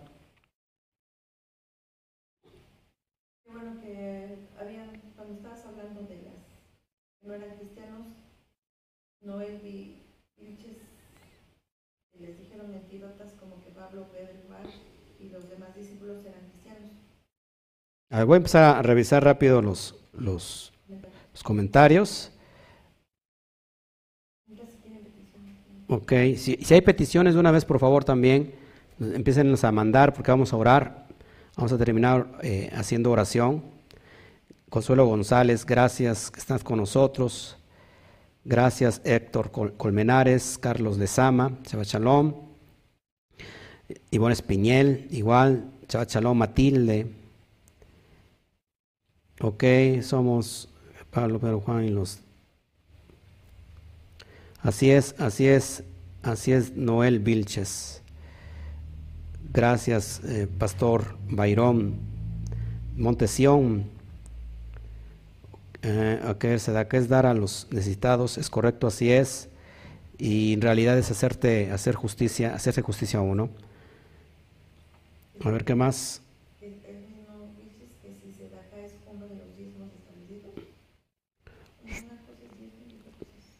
En cuestión de, la Torah, sí, hay que, son, leyes y normas que están dentro de, la propia Torah y que tenemos que hacerlo constantemente. Uno puede dar sedacá cuando está pidiendo un milagro. Sí, o sea, la sedacá se puede dar en cualquier momento y en cualquier tiempo, no hay ningún problema. Acá dice Héctor Colmenares en Reina Valera, dice con todas tus fuerzas y en el Tanakh, con todo tu poder, exactamente. Eh, pero la perspectiva de todo tu poder es decir, cuando todo lo que tú empleas para tu trabajo, todos tus recursos, eh, en ese aspecto es. ¿Qué más? Eh, dice aquí Luz María, Roe, y si cuando prestamos no nos quieren pagar, ¿qué procede? Bueno, eh, lo importante de todo esto que la persona que a la cual se le prestó y esta persona no quiere pagar, recuerda que tiene, tiene un trato directo con el Eterno, pues tú se lo dices con todo tu corazón. Para eso también, número uno, existe, existe la corte celestial, pero también tú lo puedes llevar a, a la práctica legal, porque yo creo que eso es justo. Y, de todos modos tú déjaselo a la persona en su corazón. Eh, en realidad nadie puede salir eh, librado de la justicia del Eterno. Así que cuando... Es, es, muy importante este, este comentario porque hay muchas personas que, que se pierde la amistad por el dinero. ¿Cuántas veces no has prestado dinero y la persona que tú le cobras se molesta cuando le estás cobrando? Y, y por qué la gente, eh, la gente le, es muy difícil decir no. Bien importante que cuando, cuando alguien te venga a pedir prestado, que tú de plan, que, que aprendas a decir que no. Y si tú tienes algo en tu corazón, bueno, puedes dárselo, sabes que necesito mil pesos, sabes que no tengo mil pesos, tengo cien, tengo doscientos, tengo trescientos, ¿te sirven? Ok, pues dáselos, regálaselos como una seda acá, pero no se los prestes. Amén.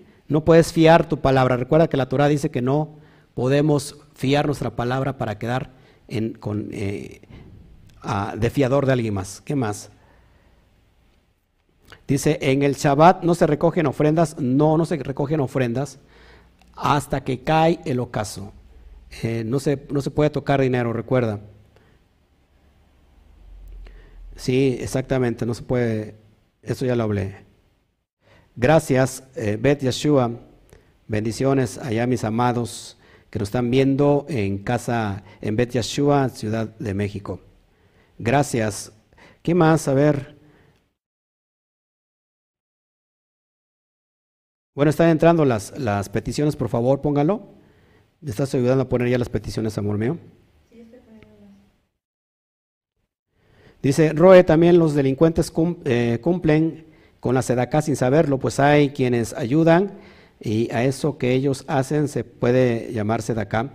Recuerda que, que hay un movimiento que, o hay tres grupos de personas, según lo manifiestan los sabios de la Torah, y por supuesto la misma Torah, los sadiquín, que son los justos, en, el otro extremo están los reshaín, que son los malvados, y, en medio de ellos están los beinonín, son aquellos que se les conoce como los intermedios.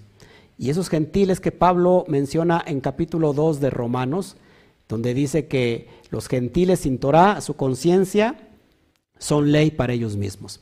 hay personas que a lo mejor eh, son delincuentes quizás, pero ellos saben que están haciendo mal y de alguna manera eh, quieren suplir, eh, como que quieren justificar eso que hicieron mal con ayudar a alguien más.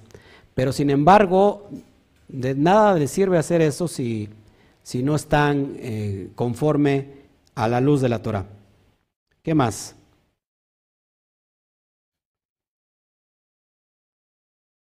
Raimundo Valdés, ¿qué diferencia hay entre diezmos y la sedaca? Bueno, la palabra diezmo viene del, específicamente del 10%, que hoy eh, mucha gente eh, lo estila en las comunidades de pedir el 10%.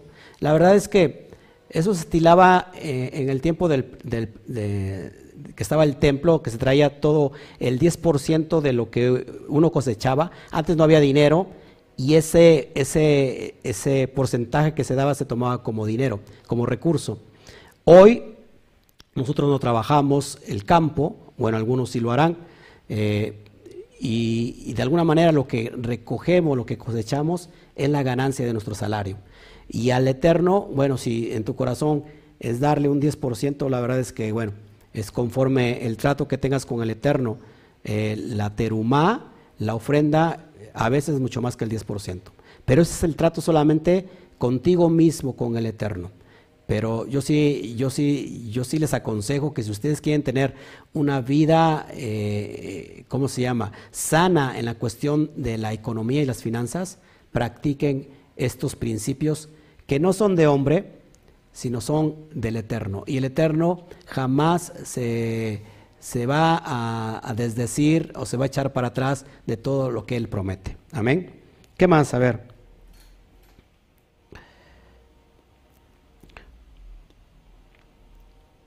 Ok, vamos a orar por eso, Noel Vilches. Vamos a orar porque el Eterno te dé hoy Ruaja Kodesh, inspiración divina para para que puedas tú hoy tomar esa dirección que estás pidiendo.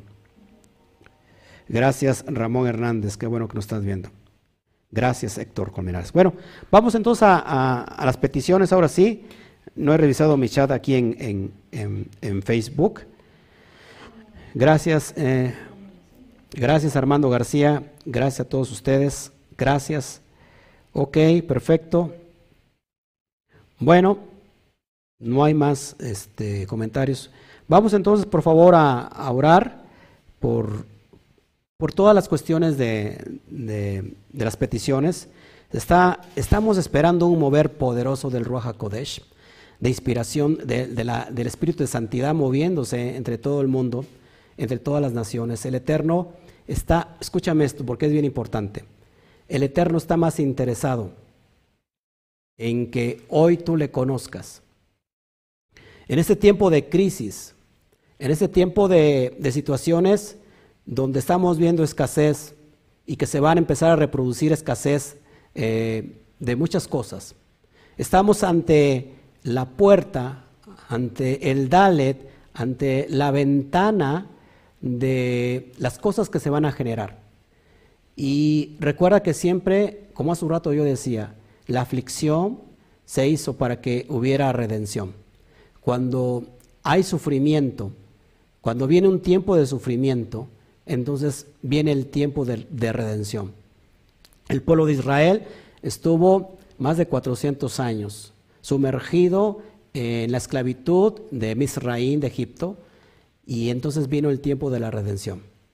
Y lo que el proceso, por eso es bien importante que lo que te voy a decir, que en este proceso de, de sufrimiento, de escasez, de muchas cuestiones que estamos viviendo, eh, no solamente en las cuestiones de, la sanidad, de lo sanitario, mucha gente está muriendo ahora, sino que también viene la escasez financiera. Y en este tiempo es bien importante que nosotros no usemos nuestra boca para la queja, para la murmuración, para quejarnos. Porque sabes, lo que ha de transcurrir en 40 días, puede tardarse 40 años. El pueblo de Israel, una vez que salió de Mizraim, salió con un estado tumá, un estado de impureza espiritual. Y tuvo que ser llevado durante todo ese tiempo para que cuando recibiera la Torah en el monte de Sinaí, estuvieran en un estado de Tará, es decir, un estado de purificación espiritual. Es por eso es bien importante que el pueblo durante ese, ese proyecto se quejó una y otra vez. Y entonces el Eterno se cansó de la queja, porque el pueblo había visto la manifestación gloriosa de Hashem, moviendo su gloria para manifestarse a ellos. Y el pueblo, mucho, de los, muchos de ellos se quejaron. Y entonces en este tiempo que, estamos viviendo, tiempo de aflicción, no nos podemos quejar. Tenemos que llenar de víveres nuestro, nuestra neshama, nuestra alma, nuestro rúa, nuestro espíritu. No levantar queja, sino empezar a creer que tenemos a un Elohim todopoderoso. Que este proceso es, va a ser eh, corto, que se va a llevar algún tiempo, pero vamos a salir bien, vamos a salir en victoria, vamos a salir llenos de emuná. Pero si nosotros usamos la boca en lugar para elevar alabanza, elevar oración al Eterno, en este tiempo preciso de crisis, entonces vamos, a ser llevados a esa dimensión. Pero si hacemos todo lo contrario de, de, quejarnos, recuerda que en nuestra lengua está el poder de la vida y de la muerte, que nosotros podemos crear atmósferas, crear entornos de bendición o crear entornos de maldición. Todo tiene que ver con lo que tú hablas. Por eso es bien importante con lo que estamos hablando, qué es lo que estamos oyendo, qué es lo que estamos viendo, de esto se está llenando nuestro corazón y cuál es el proceso de hablar, lo que está lleno en nuestro corazón es lo que habla nuestra boca. Si nosotros empezamos a creer completamente en el Eterno, guardar los pactos precisamente en estos tiempos de, de situaciones difíciles, ¿de qué se está llenando nuestro corazón? ¿De qué se está llenando nuestro ruach, de, de nuestro espíritu? De la emuná, de la fe, de la obediencia, de conocer al Creador que hizo los cielos y la, y la tierra y que sus proezas hasta este tiempo nos, nos alcanzan. Yo por eso, eh, muchas personas tienen sentimientos encontrados. Pero yo creo que en este tiempo es el tiempo preciso que el Eterno diseñó para que Él pudiera tener un trato directo con sus hijos para que nos apartáramos de todo aquello que nos distrae y que pudiéramos tener un tiempo preciso, inclusive para guardar Shabbat. Porque sabes, ya nos está trabajando. Y mucha gente decía, no, no guardo Shabbat porque no me lo permite mi trabajo, porque yo trabajo los días sábados. Y dice el Eterno, hasta en, en eso nos ha cumplido. Se ha apartado para que en esta cuarentena que no hay trabajo, te dediques a guardar el Shabbat como debe de ser. Dicen los sabios que el Eterno se presenta a alguien y primero lo, mueve, es, cuando alguien está durmiendo, lo mueve para que de alguna manera despierte. Y si no despierte, y si no despierta en ese momento, después viene con más fuerza, hasta que trae palo para que entonces aquel que duerme despierte. Hoy es el tiempo del despertar espiritual. Hoy es el tiempo que tenemos que levantarnos Hoy es el tiempo que tenemos que decir, Padre, tenemos que voltear a nuestro Creador, a nuestro Hacedor. Es tiempo de creer en todo lo que está escrito. No solamente creer alguna parte de lo que está escrito y otra parte dejarlo por fuera, sino creer lo que está escrito y ponerlo por obra. Ese es el reto a donde el Eterno nos quiere llevar. Que crucemos este desierto porque sabes, del otro lado está la tierra prometida. Del otro lado está el tiempo de gloria, el tiempo donde nosotros empezaremos a recoger a cosechar lo que hemos sembrado. Y tú dirás, en el desierto no se puede sembrar, en el desierto no se puede meter semilla porque es un desierto y hay escasez. Déjame decirte que en el desierto es el mejor tiempo para poner la semilla, porque estamos creyendo en alguien que es todopoderoso.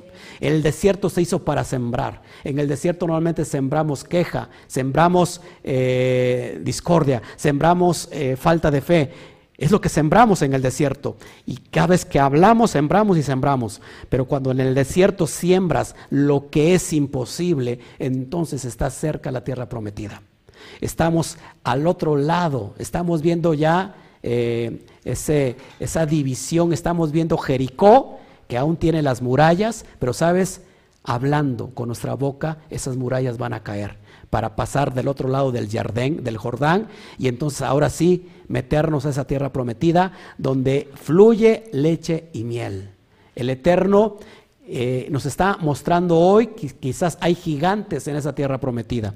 Este gigante que se ha levantado a nivel mundial, eh, llamado COVID, y que ha traído muerte y muerte y muerte, y lo vemos como un gran gigante que nos tiene atemorizados, que nos tiene resguardados, que nos tiene en una trinchera, pero sabes, es tiempo de derribar al gigante. Es tiempo de quitar al gigante de nuestra tierra. Es tiempo de creerle a Shem y decirle, Padre, nosotros somos Bene Israel. Y, tú, y dice tu palabra que aquel que guarda tus pactos, eh, y si nosotros lo guardamos y ponemos eh, por obra lo que hemos escuchado de ti, nosotros seremos tu especial tesoro sobre toda la tierra, porque tuya es toda la tierra.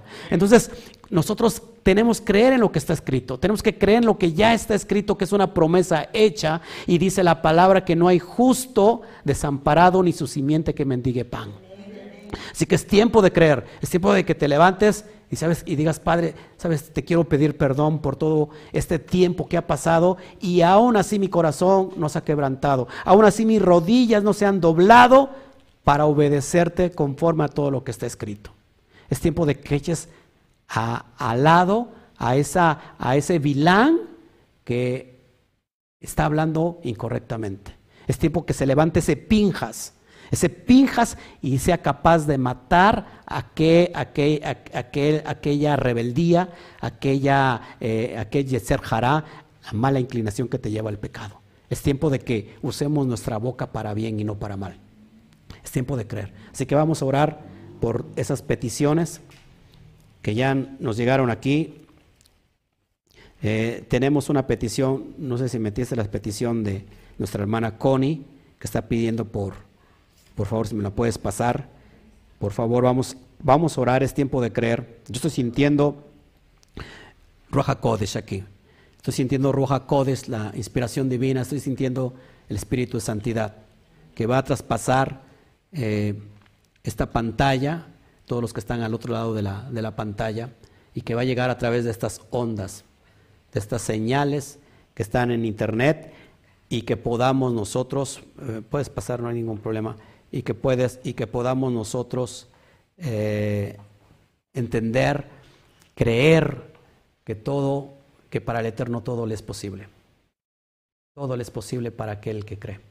Si puedes creer, al que cree, todo le es posible creer que todo lo que está escrito.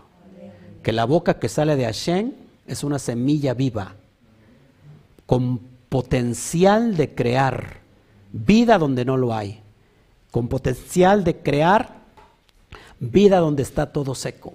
porque le llama las cosas que no son como si fueran?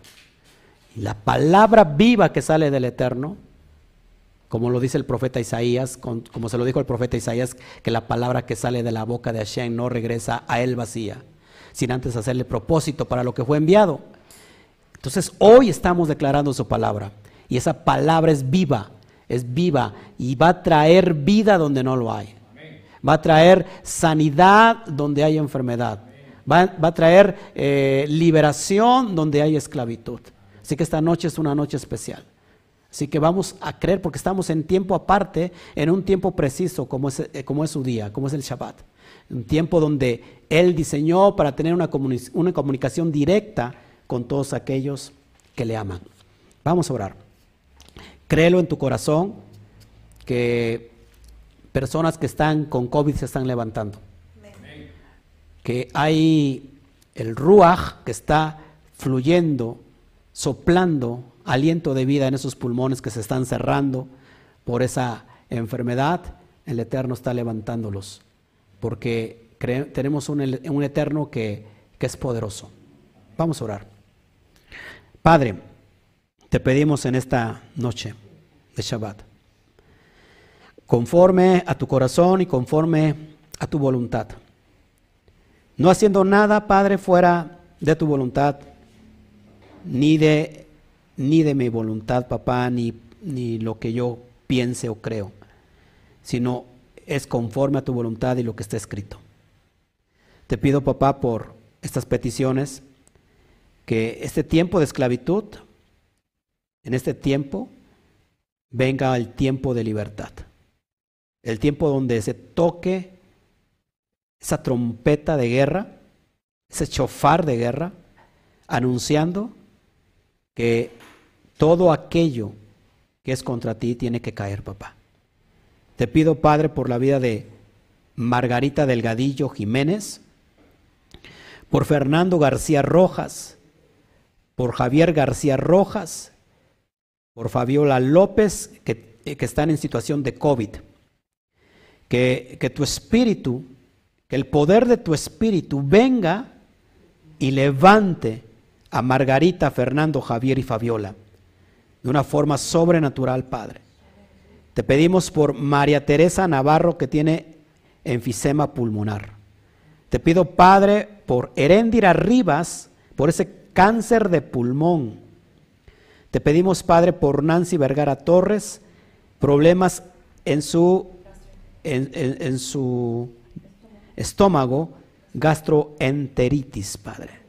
Te pedimos por Norma Alicia Blanco, por esa presión alta que en este momento, Padre, se nivele, se nivele Abacadosh. Te pedimos por Juana Vergara Torres, que tiene temor porque piensa que se puede enfermar de COVID por esa garganta irritada. Padre, que venga tu poder para quitar toda inflamación de esa garganta. Te pido, Padre, por Carla Lizán Villagómez y por Giselle Villagómez Hernández que están sospechosos de COVID. Se cancela, Padre, toda sospecha, se quita de esa, de, ese, de esa mente todo temor. Te pido por Sue Carrasco Lizán, colitis nerviosa, Padre, que se cancele. Te pedimos por eh, a todos los que trabajan en los hospitales, en las áreas de COVID, Padre, que tú los protejas de una manera poderosa, pero sobre todas las cosas que les enseñes quién los está protegiendo. Te pido por la conversión de Liliana Luna. Te pido, Padre, por el empleo para nuestro hermano Noel Vilches y para su esposa, que dé dirección para que em-, emprendan algo creativo, Padre.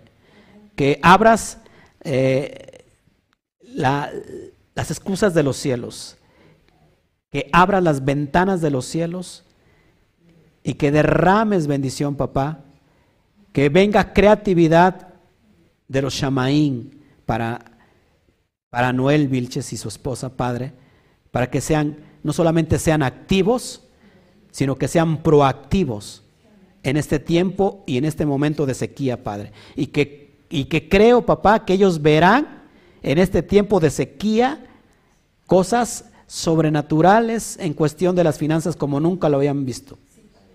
Conforme están guardando tu Torah, conforme están guardando, están caminando en el derech, en el camino, se abren, Padre, estas, estas bendiciones, estas verajot que están diseñadas para aquellos que te aman. Te pedimos por Ulises Lizán y Libni Ortiz, que el Eterno les dé sabiduría y paciencia para cuidar a la pequeña Sue, ya que su mamá es sospechosa de COVID. Padre, te lo pedimos. Ellos trabajan en el sector salud. Te pedimos por Carlos Lezama, eh, tiene una hernia, dolor en la parte baja de la columna, papá, sobre la vida de Carlos Lezama, que tu rúa, papá, que ese calor esté fluyendo ahora en esa columna de una manera poderosa, de una manera sobrenatural. Hablamos a la columna de Carlos Lezama. Carlos, habla tu columna, háblale en el nombre de Hashem, en el nombre del Yud Hei Bat que es todopoderoso, para que esa hernia se vaya de ese lugar, se quite todo dolor en este momento. El Eterno tiene poder. Te pido, por Ros, de, por su hija eh, que está positiva de COVID, y a ella también la proteja para que, porque ella la está cuidando, y a toda su familia de Ros, Padre, te lo pedimos poderosamente. Te pido por, la, por el ministerio Bet Yeshua, para que fructifiquen su trabajo de gestoría comercial e inmobiliaria. Sí, Padre, te lo pedimos de una manera poderosa y sobrenatural. Empiezo a ver, Padre, eh, renuevos que están creciendo, renuevos que están saliendo sobre Bet Yeshua. Lo creo en mi, en mi espíritu y mi corazón. Te pido, Padre, por Virginia Sustaita González y Martín Gutiérrez, eh, nuestra, la persona Virginia está entubada y, y hay problemas de COVID, papá. Te lo pido, por favor, levanta a estas personas con tu poder absoluto. Te pedimos por Job Ramírez, por su hijo Miguel Ángel Martínez y por el niño Abraham que tiene leucemia, papá. Te lo pido, Padre, de una manera sobrenatural, que se empiezan a crear glóbulos rojos glóbulos blancos, papá. Que, se, empiezan a crear células eh, buenas, positivas, que traigan vida, que quiten todo déficit de la sangre de este niño Abraham. Te lo pedimos, te lo pedimos, Padre, en este momento que los cielos están abiertos, que los Shamaí están a nuestro favor, a, favor de todos los Sadiquín, a favor de todos los Kedushim, a favor de todos los que están guardando pactos, a favor de todos aquellos que están obedeciendo los misbot del Eterno. En este momento es un tiempo de apertura espiritual, un tiempo de favor para aquellos que aman al Eterno. Y este favor, Padre, lo suministramos y lo esparcimos conforme a tu corazón a todas aquellas personas que nos están viendo en este momento. Gracias, Padre.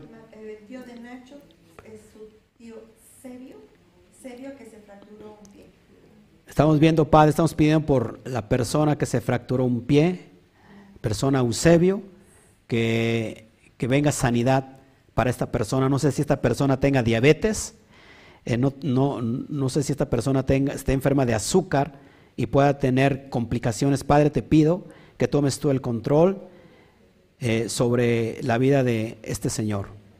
Y sobre todas las cosas, papá, que hoy ponemos, que tú estás interesado en responderle a aquellas personas que todavía no guardan tus mandatos y tus pactos para que crean en ti. Sobre todas las cosas, Padre, que te conozcan a ti, el único Elohim verdadero. Al único Elohim, al único Dios verdadero. Que te conozcan a ti, papá.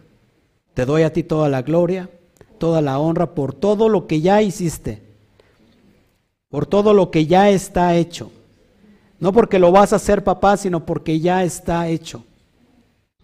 Cuando está en tu pensamiento es que ya está hecho. Así que, Padre, lo aceptamos así, lo hablamos así, conforme como tú nos has enseñado a hablar, papá. Te doy a ti toda la gloria. Gracias por este tiempo, Padre. Gracias porque este mensaje no, no, no acabe aquí, sino que empiece a hacer el trabajo en todas aquellas personas que lo recibieron el día de hoy. Te doy a ti toda la gloria y toda la honra y toda la alabanza. Bendito seas, Padre. Gracias por los méritos de nuestro Adón Yeshua HaMashiach. Amén, amén y amén. Bueno, pues ha sido un gusto estar con todos ustedes. Gracias a todos. El día de mañana tenemos, tenemos dos temas bien importantes. Te esperamos el día de mañana a las 12 Voy a tratar de, salir este, puntual. A veces tenemos muchos problemas en, la, en las cuestiones de la transmisión. Mañana estaremos viendo a las 12 del día la apostasía. Estaremos viendo en el primer capítulo, perdón, en la primera entrega de Timoteos, capítulo 4, estaremos viendo la apostasía.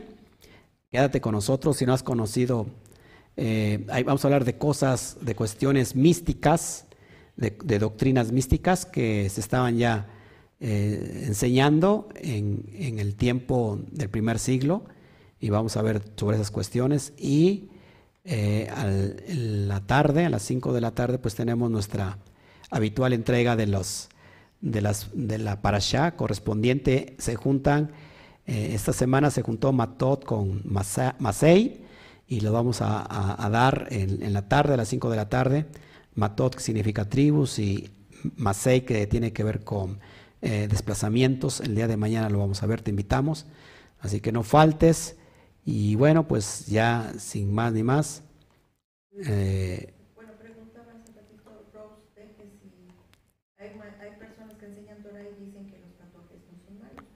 Que si son o no son malos. Ay, ¿qué estoy haciendo aquí? Perdón, perdóname, perdóname, ya, ya ni sé qué estoy haciendo. Ok. Sí, ahora sí, dime la pregunta. Repítemela, por favor. Que hay algunos que enseñan Torah y dicen que los tatuajes no son malos, que si sí, ella, que, que, que si son o no son malos. Los tatuajes no son malos, sí, son malos. No se puede tatuar usted, no se puede rasgar, no se debe, no se debe. Somos gente kadosh, gente que ponemos el ejemplo. Así que quiten de su mente todos esos tatuajes. Las personas que tienen tatuajes, bueno, pues lo, tuvieron antes de conocer al Eterno y bueno, el Eterno es sabedor de eso, pero el Levítico dice que no te tienes que tatuar, no tienes que rasgar eh, ninguna cosa. Así que respeta tu piel eh, no te hagas eso. ¿Qué más? Si hay otra pregunta. Bueno, pues el día de mañana entonces nos estamos viendo. No me despido. Es un gusto haber estado con todos ustedes.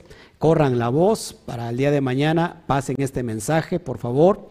Bien importante sobre la SEDACA. Creo que es importante que cada uno de nosotros llevemos a cabo la SEDACA como debe de ser. Llévelo. Este principio va a ver qué tremendas eh, verajot, bendiciones va a recibir después de que haga este poderoso principio que el mismo Pablo lo hacía y las comunidades del primer siglo. Así que les bendigo, les, les, les, doy las gracias por estar con nosotros y nos despedimos con el habitual saludo y la, y la habitual despedida. La cuenta de tres, uno, dos, tres. Shabbat Shalom. Nos vemos. Que el Eterno te bendiga.